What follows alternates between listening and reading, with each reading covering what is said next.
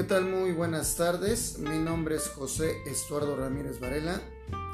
Yo soy este, estudiante de la Universidad Benito Juárez. Estoy cursando el octavo semestre en la licenciatura en psicología.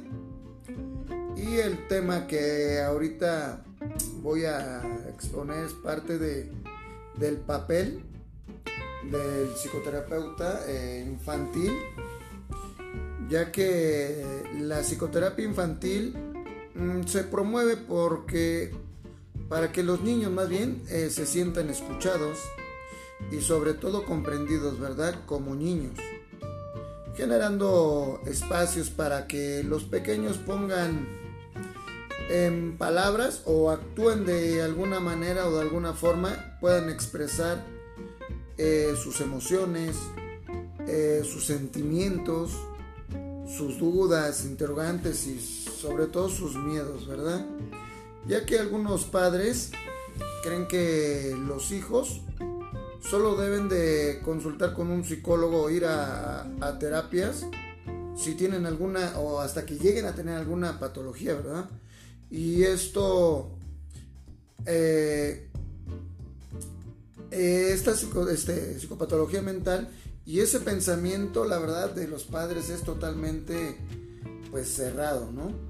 Ya que pues sí es algo que al, niño pues pues no le puede ayudar mucho, ¿verdad? Ya va a ir con un problema todavía más grave. ¿Qué puede hacer o qué hace más bien un psicoterapeuta infantil? Ya que puede ayudar o acompañar eh, a, a los niños a que estos mismos puedan desarrollar y construyan una autoestima sana, ¿verdad? Además de que pueden empezar a estimular el potencial de su creatividad, pueden ser más creativos. También podrían este, trabajar sobre la formación de su personalidad desde niño, ¿verdad? Y sobre todo ir descubriendo cuáles pueden ser sus cualidades como la imaginación, la memoria, los sentimientos, el pensamiento, el lenguaje y sobre todo la, conducta, ¿no? Cómo desde temprana edad podemos ir construyendo todo esto que ahorita acabo de, mencionar, ¿no? Una de las tareas de, del psicólogo eh, infantil, el psicoterapeuta, eh, puede variar, ¿verdad? Dependiendo de, cada caso que, que, se le presente. Pero algo que sí se debe de tener en cuenta es que no se centra solamente en, en identificar problemas y posibles causas que, que lo desencadenan, ¿verdad? Sino determinadas reacciones que en los niños, sino que también se encarga de proporcionar al pequeño y, y sobre todo a los padres también, ¿no? Herramientas y poder encontrar ciertas soluciones para enfrentar situaciones difíciles de las cuales puedan presentar cada, cada uno de los pequeñines. Muchas veces, eh, pues los papás ¿no? deben de tener en cuenta que, que no solo los adultos tienen problemas, ¿verdad? Porque muchas veces se cree o se tiene pensado que solamente los adultos son los que tienen que acudir al psicólogo porque ellos ya pasaron con una serie de problemas de los cuales pueden ayudar. No, la verdad es que desde niños eh, se presentan ciertas situaciones, ¿no? Eh, pueden experimentar eh, dificultades que manifiestan de diferentes modos y, y, de, y de diferentes contextos, ya sean problemas como para dormir o para comer, ¿verdad? También dificultades para cuando van ya o acuden a las escuelas, a clases. Fíjense que la, que la terapia infantil es muy experiencial y sobre todo vivencial, ¿no? Y tiene como esta parte como fin principal potencial del bienestar tanto emocional y social del niño. ¿A qué refiero que el proceso terapéutico infantil se diferencia de la terapia para los adultos?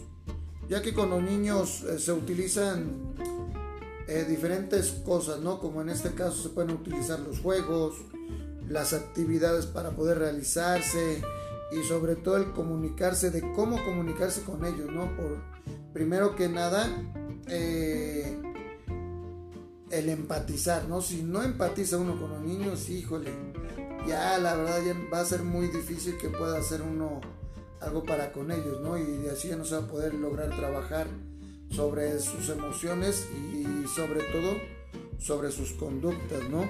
Por eso es importante el poder empatizar para con ellos. Esta parte del lenguaje, el, tono de voz, si no genera el, el psicoterapeuta esta parte del lenguaje, el tono de voz, no lo modula y lo regula para con el niño, va a ser muy difícil que el niño le preste atención y lejos de que sea su aliado, él va a pensar que pues hasta cierto momento puede ser hasta su enemigo, ¿verdad? Además de que no se tiene que olvidar que el niño está en un proceso de crecimiento y de cambios eh, que pueden ser permanentes, ¿no? Por lo que el psicoterapeuta infantil puede empezar a orientar en el desarrollo del proceso cognitivos, biológicos y hasta los sociales, ¿no? Sobre todo en la parte esta de las, de las emociones y que juegan un rol fundamental en la vida para todos y cada uno de los niños. Ya que luego esto que se comienza a hacer desde la infancia se va a ver reflejado en su vida adulta, ¿no? Existen técnicas de poder abordar esta parte que es, por ejemplo, el juego, las técnicas de juego, como te mencionaba, ¿no? Para poder estar con ellos, el pintar, el inventar historias, contar cuentos, ya que los niños tienen una una imaginación muy padre, ¿verdad? Y, es donde puede uno eh, eh, este, aprender hasta para con ellos, ¿no? El poder este, manejar la parte del dibujo como medio de poder expresarse, el teatro como vía para poder liberar las emociones, por ejemplo, con unos títeres, el poder actuar, qué, qué se sienten ellos, podrían ser un dinosaurio, un león. O sea, su imaginación es, híjole, muy, muy, muy extensa de cada uno de los niños. Y es por eso que, que se puede trabajar de, de, muchas maneras, siempre y cuando sea uno empatizante para con los niños y poder bajar a su nivel para con ellos y no comportarme o comportarse, perdón, como, como un adulto, ¿no?